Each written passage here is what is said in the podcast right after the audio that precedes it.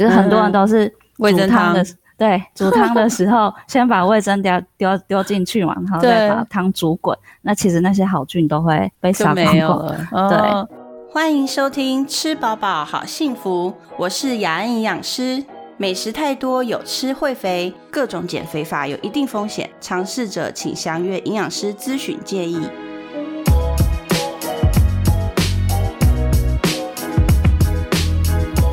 家好，欢迎收听今天的吃饱饱好幸福。我们请到呃一位我工作还有一已经有一段时间的玉涵营养师，虽然他现在是在别的单位工作，但是我们已经认识很久了，就好几年前，对不对？玉涵？哦，对，真的蛮多年的，蛮多年。对我有算了一下，大概有五年了吧。真的，我们 那时候就是一起在那个台大，是在台大嘛？对。对 对，台大，对对对，种子教师嘛，种子教师，对，我们在呃找一些方法，然后。来把食农教育、营养教育这件事情，把它一个规格化这样子，所以那时候就认识彼此认识。好哦，所以玉涵，你现在在在做什么？在做功能性医学，对不对？对对对，我现在在功能医学诊所上班，这样子。很多我想听众朋友都不知道什么是功能医学，我们来解释一下。来，玉涵来解释一下。OK，好，功能医学它其实它的概念就是有点像预防医学的概念，那它用的。就是策略，就是透过营养医学的方式来帮助我们调养身体的健康。嗯，比如说，像是很多时候我们觉得身体很累啊，很疲劳，然后就觉得，哎，我的身体是不是有什么样的疾病？我需要去医院做检查。那我可能医院做了很多检查，出来结果都正常。那这种状况的话，其实可以透过功能医学的评估来了解我们身体是不是呃有一些营养缺乏，或是我虽然还没到疾病，可是我有功能失衡的状态。那这时候我们身体需要的并不是药物，而是营养。很多时候，对对对，很多时候我们把这些营养补齐的时候，其实你的那个身体状态就会慢慢变好了。对对，因为其实功能医学，我们英文叫做 functional medicine，就是说，在这个还没出身体还没出现病态的状况之前，可能会先看到一些我们在功能上的一些缺乏。那对你来说，可能就只是疲劳啊，或者皮肤不好啊，然后或者是肠胃的一些症状，比如说常拉肚子啊，或者是常便秘啊，只是这样的症状。可是这其实已经身体在试出一些警讯，就告诉你说，呃，我可能某一些部分，某一些部分已经不平衡了，imbalance 的。但是，一般传统医学，我们叫 conventional medicine，是没有办法去做这样的检测。就是你去，就像玉涵刚刚讲，去。诊所做健检，一般的健健康检查，或者是医院做健康检查，照胃镜啊、肠镜，哎，看起来就是没问题啊。可是为什么我常常就是一直拉肚子，或者一直便秘这样子，就没办法检查出来？可是到功能性医学的话，哎，可能我们可以检查你肠道里面的菌虫啊，哦，哪一些菌有缺乏或者什么的，或我们可以检查你的压力荷尔蒙的平衡啊，哦，就是可能会它会更深度一点。所以我我自己接触功能性医学是一九九九年，好早哦，已经二十年，对，好资深哦。对，那时候那时候台湾没有没有什么人在做功能性医学，大概大部分比较听话就是听过就是那个抗衰老。哦，对对对对，就最早就是抗衰老，然后我们我们我们也有在做一些，比如打点滴呀，什么这种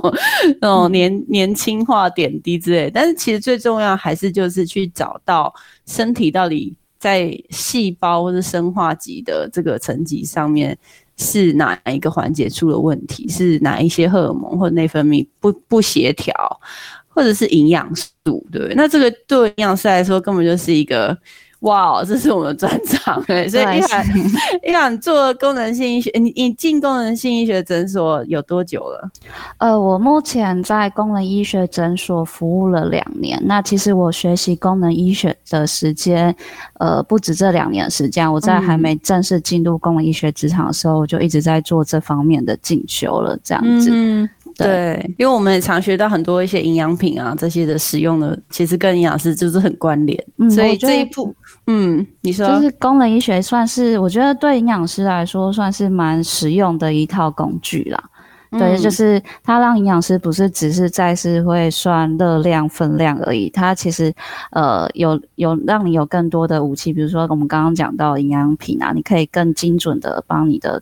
呃个案来使用这营养品，帮助他改善他健康的问题，或者是有一些症状，我们可能过去学校比较少教呃怎么样症状可以用怎么样营养品调整，这些都可以在功能医学上有很好的应用，这样。对啊，因为呃，我自己一开始接触的时候，也是一天到晚就是看他们的那些检验报告，然后再是去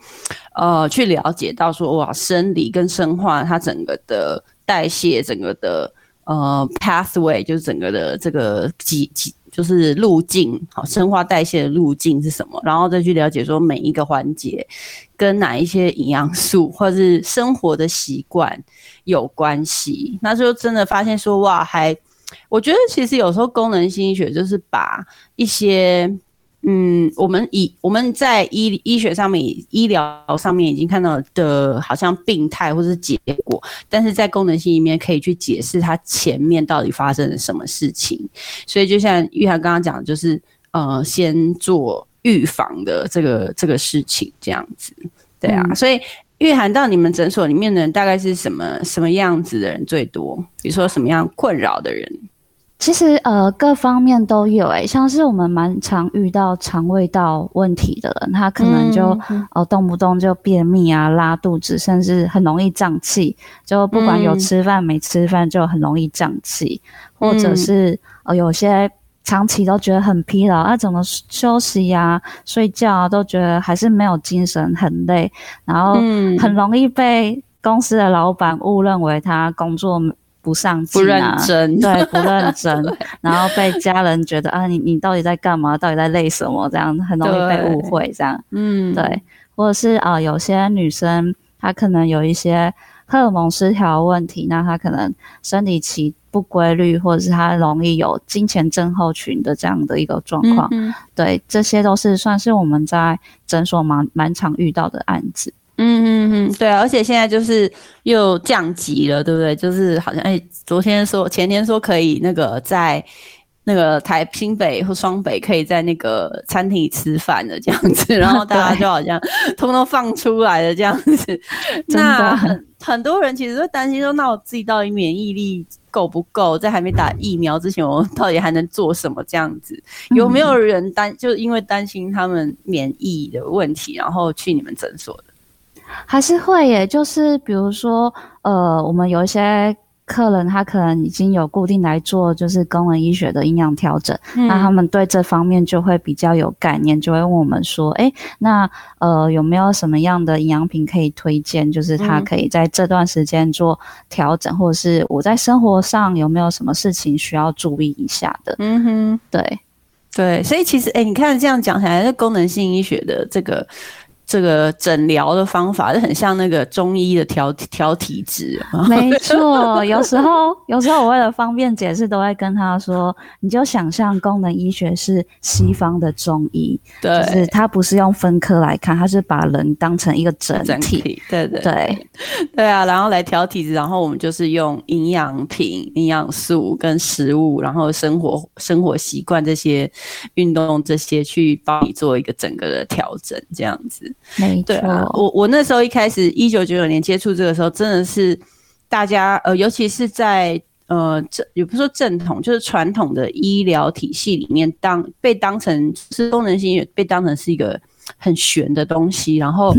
会觉得 对，他会看不起你，大家觉得你是 alternative medicine，就是另类疗法，你知道吗？真的，对，然后就是就是好像呃，你这是什么旁门左道这样子。可是你看，我们已经二十多年下来，其实已经真的是很多人从中得到很多的呃改善，尤其是有一些我自己啦看到的是有一些是呃西医就是目前在临床上是没有办法解决的一些病症，比如说很多免疫呃那个自体免疫疾病的。的病症，或是跟发炎反应有关的病症，像是那个我最常看到就是那个类风湿关节炎。哦，对，类风湿关节，然后还有一些女生的，就是女性的，比如说子宫肌瘤、子宫腺肌症这些的。对，那这些还有那个呃更年期的调整，所以这些我觉得是目前西医它能做的状况，就是它给你药物去做症状上的控制，可是。它没有办法去帮你怎么样再去调整你的原本的内分泌跟代谢，可是功能性医学可以检测到比较深或是比较细节的部分。那在代谢上跟生理上可以知道说你可能是哪一个环节缺乏什么东西，或者是比如说重金属啊或者什么的受到这个毒物的侵袭啊这些的，然后去做调节，就是反而你不需要用药，而而是用这些方式。去让身体有调节回来自己的一个平衡，所以这个还蛮妙的哈。对，其实我们像是雅安刚刚有提到的肢体免疫疾病，像是类风湿性关节炎，就是我们在诊所也遇到蛮多经验的。那在功能医学，它的思维就是会觉得就是。呃，我们的肠道是身体的最大的免疫器官。其实，身体大概百分之七十的免疫细胞都在我们的肠道嘛。那当我们肠道不健康了，有时候你长期饮食不正常，或是压力呀、作息不正常等等，都会让我们肠道的黏膜它的通透性变通透性变大。对，那这样子，比如说我们食物里面的一些过过敏源啊，或者是呃有一些外来物质，它就会透过我们肠道跑到身体里面。影响到我们的免疫系统，然后导就是一开始可能它它也不是一天造成的，就我们都会说自体免疫它不是。呃，罗马不是一天造成，是因为它一开始你可能有一些不舒服的症状，可是你如果没有去注意、没有去觉察的话，慢慢慢慢的累积下来，它就会慢慢走向自体免疫疾病。没错，没错，一开始可能呃，就是它肠，就像你讲肠胃道症状，它因为现在很多人我们都吃口味很重，像有时候。我们现在自己在家里煮啊，然后煮一阵子以后，你就会想说啊，叫个外卖吃。然后 Uber 一起来以后，你就觉得哇，这个东西怎么那么咸呢？味道那么重，然后呃，又什么辣椒酱什么很多这样子。那其实你你如果不不是没有煮的人，然后常常外食的人，其实一天到晚吃的东西，你根本就是不会知道说自己吃的味道有多重，或者是吃到。这些嗯，添加的这些调味料也好啊，或者是盐也好，或者是其他的外来物质，都吃到身体里面，然后谁受害呢？第一道就是我们的肠胃道，没错，对。所以很很多人常问我说，我怎么知道我自己免疫力好不好？我就说，你第一个就是要看你自己的肠胃道。那你肠胃道怎么告诉你？他就是用两种方式：便秘、拉肚子 这两种方式告诉你。如果一直常常便秘或者一直常常拉肚子，那你就是身体就是有问题了，可能就会影响到你的免疫系统。对，所以这个是这个是我我第一个发现到的，是真的是肠胃道的部分。对啊，那我我们在功能性医学就是诊所里面，如果遇到肠胃道，嗯。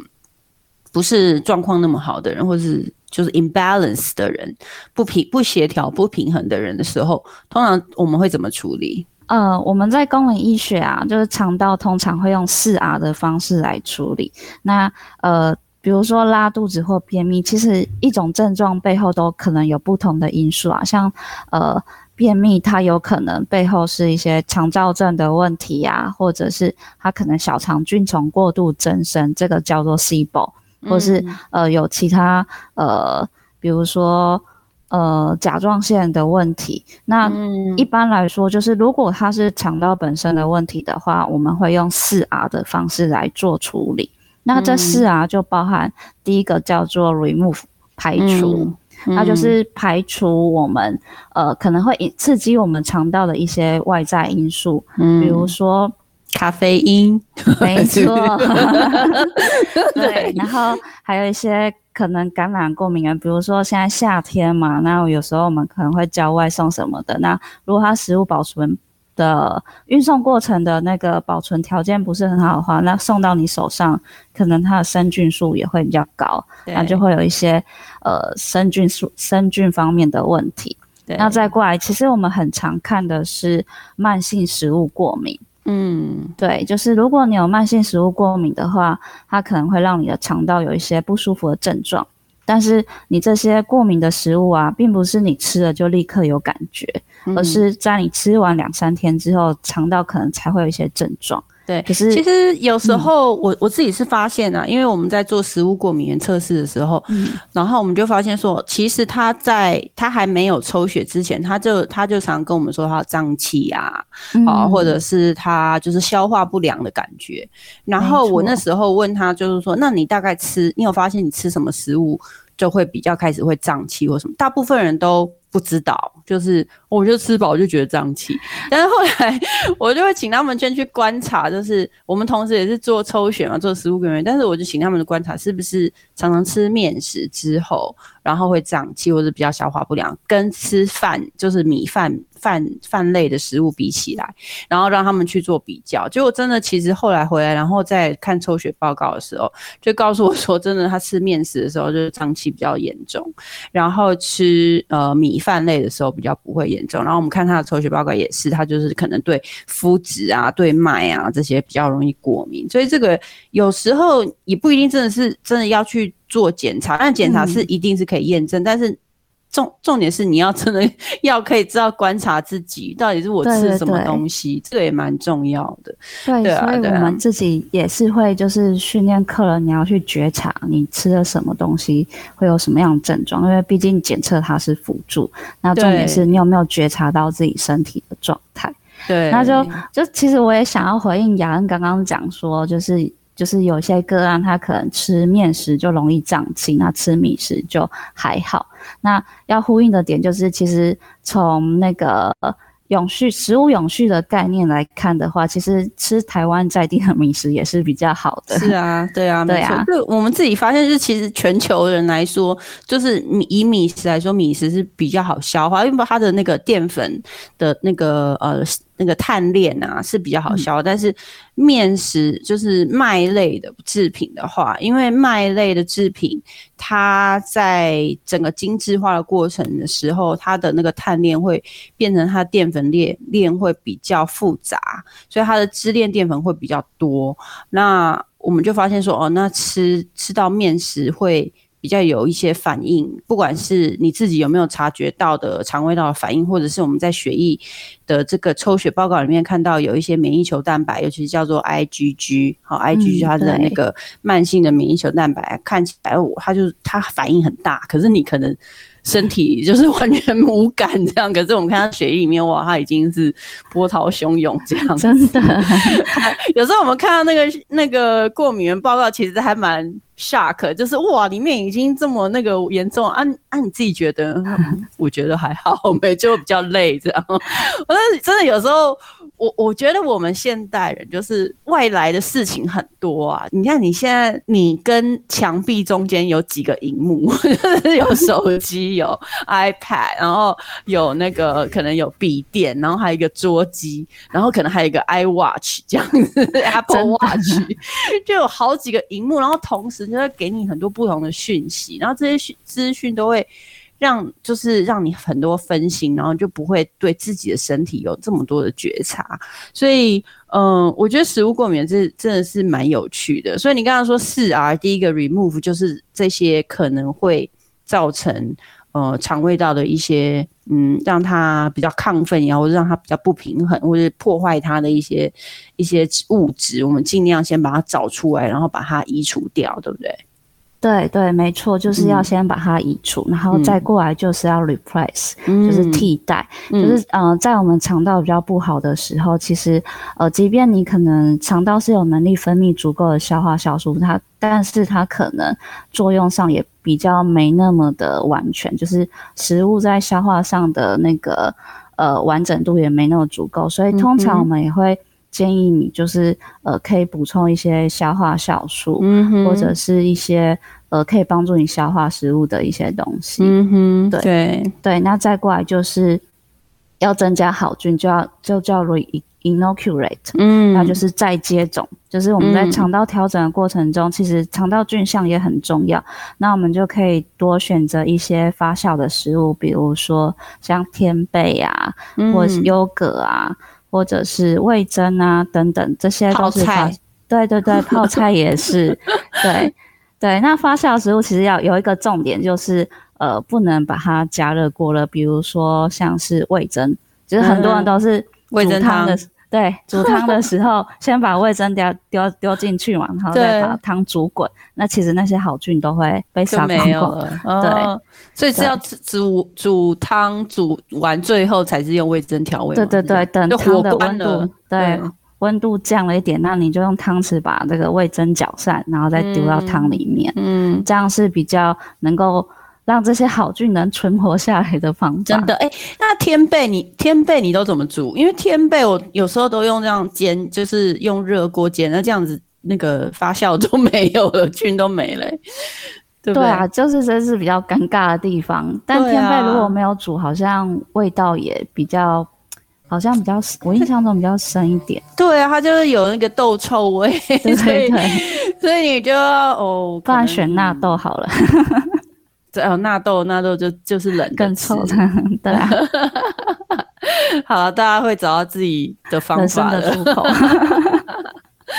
对啊，可是其实真的天贝其实是大概这几年。我才接触到说对流行起来，但是其实，而且我其实不是在台湾吃到，我是在美国吃到。然后对他们都会把它做成像那种素肉汉堡那种感觉，对对，因为它吃起来的口感有点像鸡肉。然后你也可以就是干煎它，然后其实放在沙拉上什么都很好吃，这样子。嗯嗯嗯，对。然后台湾台湾的那个豆臭味真的是比较重一点，我不知道为什么，就大家做法不太一样。对，就是我自己在天贝上也是觉得料理上比较。我自己自己可能技术不够好，我觉得有点难度，所以天贝我就比较少买。过，对，我我我目前发现到有一个还蛮好用的做法，就是像那个鸡肉这样煎一下，然后呃用那个照烧酱的感觉，对对对，或是你就是做比较有一点酱汁的去搭配，就比较不会有那个。嗯，豆豆豆子臭臭的味道，这样子，嗯，对啊，但是它口感是蛮蛮有趣啊。我们讲到天贝，所以 vinaigrette 之后呢，就是菌虫之后呢，嗯，再过来就是要修复肠道，嗯，最后一个 repair，对对。那在营养品的话，我们可能就会用一些，比如说芦荟萃取物啊，或芦荟萃取物，或者是氟西氨酸。那在食物方面其实，呃，我们还蛮常推荐我的个案可以多熬一点汤，比如说大骨汤啊、鸡汤啊，就熬各种不同，就是就是台湾的传统料理也是各种鸡嘛，比如说低鸡精这种，对，还有苦瓜鸡啊、香菇鸡啊、香菇，然后还有什么鱼汤这些也是，嗯，对，这些其实都是因为这些肉啊，或者是它那个鸡的骨头在熬煮的过程中会熬出。熬煮出一些氨基酸或者营养的物质，嗯，那会把它熬到比较细的呃小成分，所以你在肠呃喝下去之后，肠道是比较能够快速吸收，或是可以直接帮助肠道修复的。嗯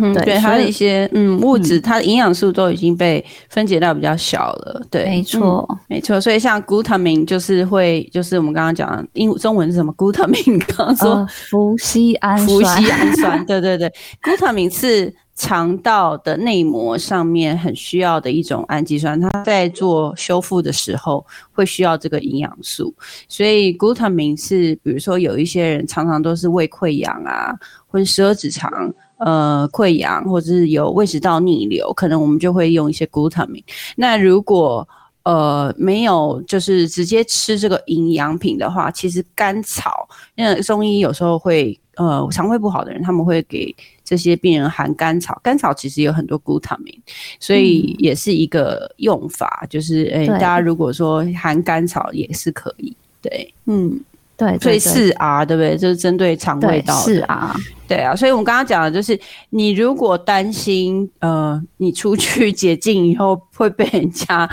就是会不会被感染呢？会不会说是那个呃流感季节，我是不是免疫不好会被感染的人？通常都是第一个他的肠胃道不好。如果你有肠胃道不好的状况，刚刚我们讲的这个四 R，你可以考虑一下。如果觉得太复杂呢，就去找 功能医师好了，或者找我的找玉涵，那是功能医生啊，我们帮你做一一整套的检查，这样。好好，欢迎来找我。对，然后还有哪一些人，如果他有这些状况的话，他也要小心他的免疫可能，因为其实免疫我们不是说。要很好，就是免疫力增强到一个什么样的程度？其实它不是不是一定要免疫力很高的，它其实是要维持到一个平衡。因为你免疫力太高的时候，就是会产生就是过敏，或者是就是免疫力太亢奋，好这种状况。那也不能太低下，免疫力低下就是很容易感染，好，所以呃免疫力这个东西很玄很玄，有有点玄呐，因为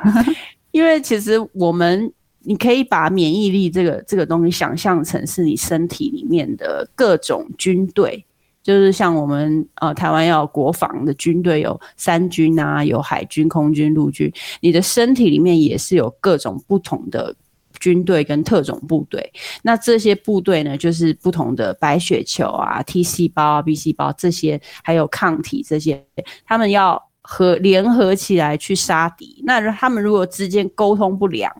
的时候，比如说对方已经来了什么大炮，然后你还派步兵出去，那你就是被打死哦。对，所以如果对方已经来大炮，你就要派飞机出去，所以你要用不同的，你比如说你侦测的。的这个功能要好，然后你沟通的功能要好，然后派兵的这个功能要好，这样才是这个免疫力很健全的一个状况。所以 希望这样解释，大家解释免疫力可能会有一点有一点想法啦。哈。但是有有很有画面，很有画面对，因为我们就知道每一个，比如说哦那个去侦查的，然后先先丢大炮，然后就巨噬细胞这样子，然后每一种营养素。都针对每一种部队、每一种特种部队、每一种军队有不同的功能，所以每一种呃这个免疫的细胞，它都需要不同的营养素。好，所以有时候免疫力不好，或者是它的协调不好的时候，可能就是因为缺乏这些营养素都有关系。所以我们刚刚讲的肠胃道，就是第一个，因为你肠胃道不好，所以你的营养素的这些协调或是吸收或者是应用，在沟通上面可能就很不好。那可能就会造成呃这个免疫力的的的的不健全这样子。那另外可能还有一些症状，我们可以知道，比如说，比如说像是如果你很容易感冒啊，或者是呃，就是最近天气也热，那容易中暑的话，那你就要稍微留意一下。对，因为温度控制也是一个我们身体去帮忙调节免疫的。一个呃，去抵抗这个外来病菌的一个方式，因为有些病菌它温度高一点的时候，它就会死掉。所以为什么发烧？就是你感染的时候会发烧，因为发烧就是让身体，呃，第一个它的血液循环变快啊，这些提高这个新陈代代谢率会快一点，就是让你的这个收讯沟通会免所有的免疫细胞收讯沟通好一点。之外呢，它温度上升一点点，有一些病菌会因为这样子而容易，呃，就是丧失它的活力。好，所以温度调节是蛮重要的。那夏天感冒，对，夏天感冒，夏天感冒其实蛮多，可是而且他不知道他感冒。嗯，对，就是在中医的角度，他会说这叫风热，然后或是叫热感冒。嗯哼，对对对。那这种感冒其实主要是呃，因为我们现在可能室内都吹冷气嘛，那室外。温度比较高，所以就是有时候你一下子在冷气房，一下子又在外面温度比较高的环境下，就是室内外空气落差太大了。那我们在冷气房的时候，毛孔会收缩嘛？对。那一下子去到很炎热的天气下的时候，你身体想要排汗的时候，它会排不出来。对对，那这就会变成热感冒。没错，没错，对对，就是热感冒的症状，就是比较常见，就是像是其实跟一般感冒很像啦，就是流鼻涕啊、咳嗽啊、鼻塞啊，或者是呃会容易觉得口渴啊、头晕，或者很觉得很疲倦等等的。对，就是热跟热感冒很常见的症状。对，尤其是如果是会一直头痛的。头痛，不要以为你是打疫苗头痛，有可能你是 对，有可能你是我们叫做热感冒的，叫做重阴暑，就是阴阴阳的阴哈，它就是你进出冷气房，然后该排汗没有排汗这样子，那个叫做阴暑，就是中了比较阴气的这个暑这样子。那这是头痛，然后尤其是那个应该算我们是后脑勺那个枕骨那边，可能会觉得很压很紧这样子。那会口干舌燥，然后会觉得嗯，好像喝水都喝不够。对，然后小便量也会变少，变少。对对，其实也有一点脱水。嗯，对对。所以像这种人，可能就是你自己在温度调节上，或者散热，或者是保暖这两件事情上面不是很协调的话，可能也会影响你免疫的功能。对对啊，像是我自己，我自己因为其实，在冷气房就比较怕冷，所以我即便现在这么热的夏天，我都会随身带一件小外套。嗯那如果我在外面，然后突然要进去一个比较冷的冷气房的空间的话，我都会先把小外套穿起来。嗯，那这样子就可以避免那个瞬间温差过大的问题。对对，还有另外一个方法就是喝温水。你在冷气房里面喝温水，甚至有时候我会放一些姜片在里面。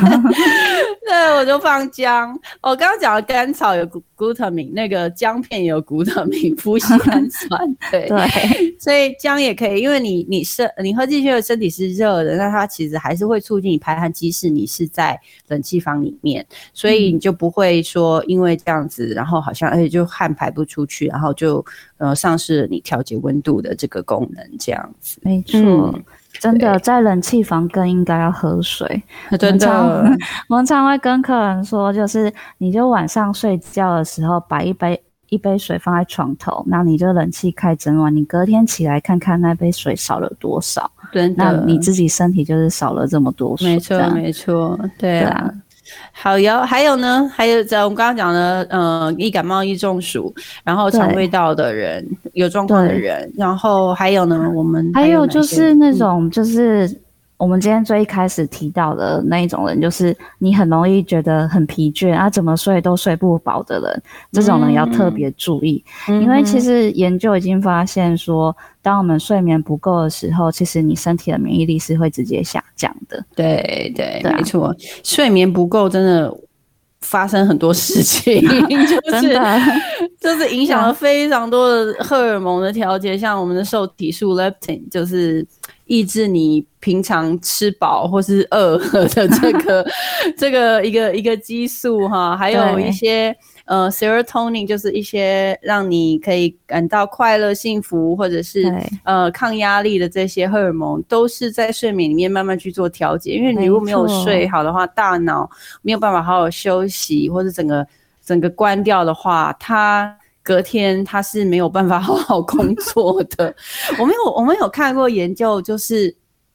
睡不好的人，就是隔天他如果在工作的话，他的那个呃，就是工作会出事的几率是。就是很高，就是他那个，比如说他操作一些巨型的工具啊，或者是机械的时候，他的出事率呢是比有睡好的人要高的很多倍。因为他们说那个脑在没有睡好的隔天呢，他的他的状况就很像我们已经喝醉了的状况，喝醉了这么严重。对，所以他们就去查很多，其实像有一些车祸的发生，尤其是在早上或是清晨的车祸。他们再去观察那些，其实大部分人都是因为没有睡好，然后结果就是造成的车祸。其实这个是还蛮直接的，所以，嗯，睡觉这件事情真的。还蛮重要。那如果你一直有睡眠障碍的问题，嗯，功能性医学也可以 帮你。到底是缺营养素呢，还是还是荷尔蒙失调，还是压力压力过大？对对，很多原因。没 错没错，所以这些我们都可以做。好啊，还有呢，还有呃，如果你是伤口一直不会好的人，嗯，容易感染的人，就是容易感染的人，嗯，伤口感染什么的，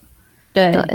就是呃，可能哎，稍稍微刮到一下，就哎，奇怪，怎么都一直没有好。对然后或者是有一些其实已经是有慢性疾病的，比如说已经有血糖问题的人、血压问题的人，那可能就更要注意这个部分。对，伤口很难好，就要小心，或是常常嘴巴破啊，然后这个嘴唇长这个唇疱疹啊，好这些的。哦，对，因为它就会变成是身体的破口，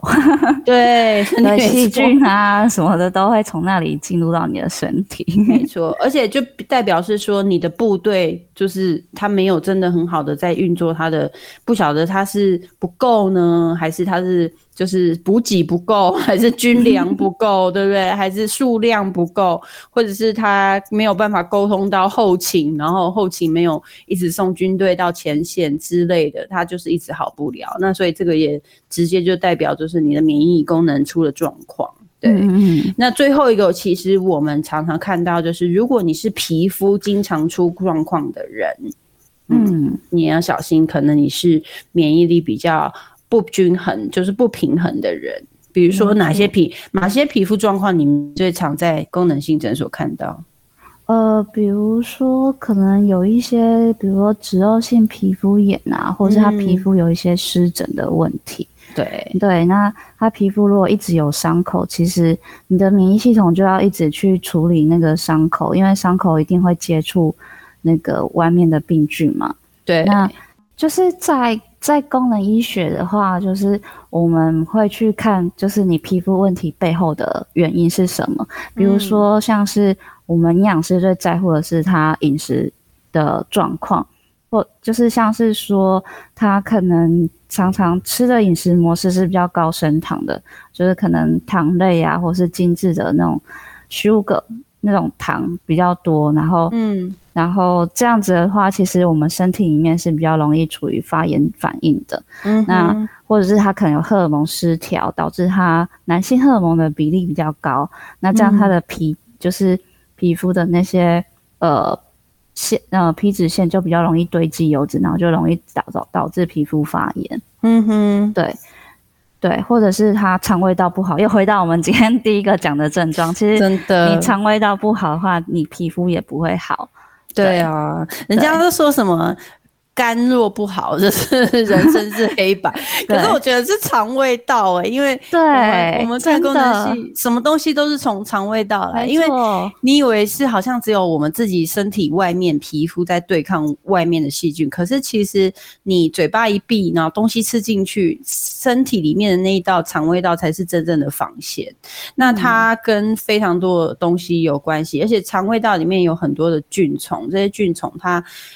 真的是上上上万上亿种的菌虫，那这些他们怎么样去协调？然后它到底够不够？它的种类，它的有没有多元？其实都会影响到很多，影响到我们的心情也好，影响到我们的皮肤，影响到我们任何就是免疫这边的状况，其实真的是很多元。对啊，所以皮肤不好的人，通常当然。中医可能说是肝不好，皮肤就会表现在皮肤上。可是其实真的是肠胃道，就是也是会表现在皮肤上面。就是你你可能哎，好像也不一定有拉肚子或者是便秘的状况，就是觉得还是哎，好像还蛮 OK 的。但是其实你的皮肤有问题的时候，代表说你吃的东西可能真的有有差，然后就让你自己身体里面的营养素呈现一个比较不协调的状况。对啊，所以我们看我自己是看到很多湿疹，然后呃异位性皮肤炎、荨麻疹这些的，它季节性就会一直回来。然后呃，我们就是从他的饮食里面先去看他是不是第一个嘛，就是一样四 R，就第一个看他有没有吃到一些嗯。容易刺激的食物，然后会破坏它的肠道。刚刚我们一开始讲咖啡因有没有？还有刚刚你提到的肤质，其实有时候也是让皮肤有有一些状况的原因。对，肤质就是呃所谓那个麦或者是面粉里面的一种淀粉。对，然后咖啡因我自己是觉得真的是呃也是要看人，因为。呃，我们代谢咖啡因的基因有显性跟隐性，所以这个目前研就是很多科学家还在研究说，那到因为他们其实已经发现这个呃。对咖啡因的基因的表现是跟心血管的这个危险率啊，就是疾病的危险率有关系。那是不是跟这个肠胃道啊，还有皮肤啊这些的，或是食物过敏这个表现，他们目前还是在看，就说咖啡因跟我的菌虫的表现到底是怎么样，就蛮有趣的哈。所以现在有很多大数据啊，AI 来帮我们分析这种东西的不会像二十年前被大家认为另类疗法了。对啊，我自己也是觉得最近这几年的研究的那个发展，跟我们以前读书的时候学的时候，很多观念都变得好不一样，很不一样，而且现 在的数据又很快，就。就是一天到晚很多 paper 出来，就是营养师，你看，就是已经工作那么久，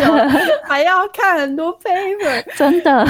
我们常常都会自己同事之间都会自我怀疑，现在到底 到底又流行的什么饮食，到底要吃什么？然后我到底还要念几个研究所这样子？真的，学无止境，真的。我最后就是就是还是希望说，我们看了这些新的东西，然后能真正帮到大家，然后。不要，就是因为我觉得面对西医跟医疗的这个药物，大家其实真的很很挫折，就是好像真的是只能治标不治本。那我希望说可以从营养这边来多琢磨一些，然后从饮食帮大家好好的照顾身体，这样子。对啊，所以我们今天。先来让大家认识一下 自己，就是如果你有刚刚我们讲到上面的那些症状，也是肠胃道、肠胃道的啊，或是常感冒啊、中暑啊，然后伤口很难好啊，皮肤状况很多，又常常睡不饱的人，你要小心，可能免疫状况不是那么协调，那可以来找我们，找我，找玉涵，或者找功能诊所，我们希望我们可以帮到你们。好吗？那下一次我们再来聊其他，你还需要注意什么？好不好？OK，谢谢玉涵。OK，好，拜拜，拜拜。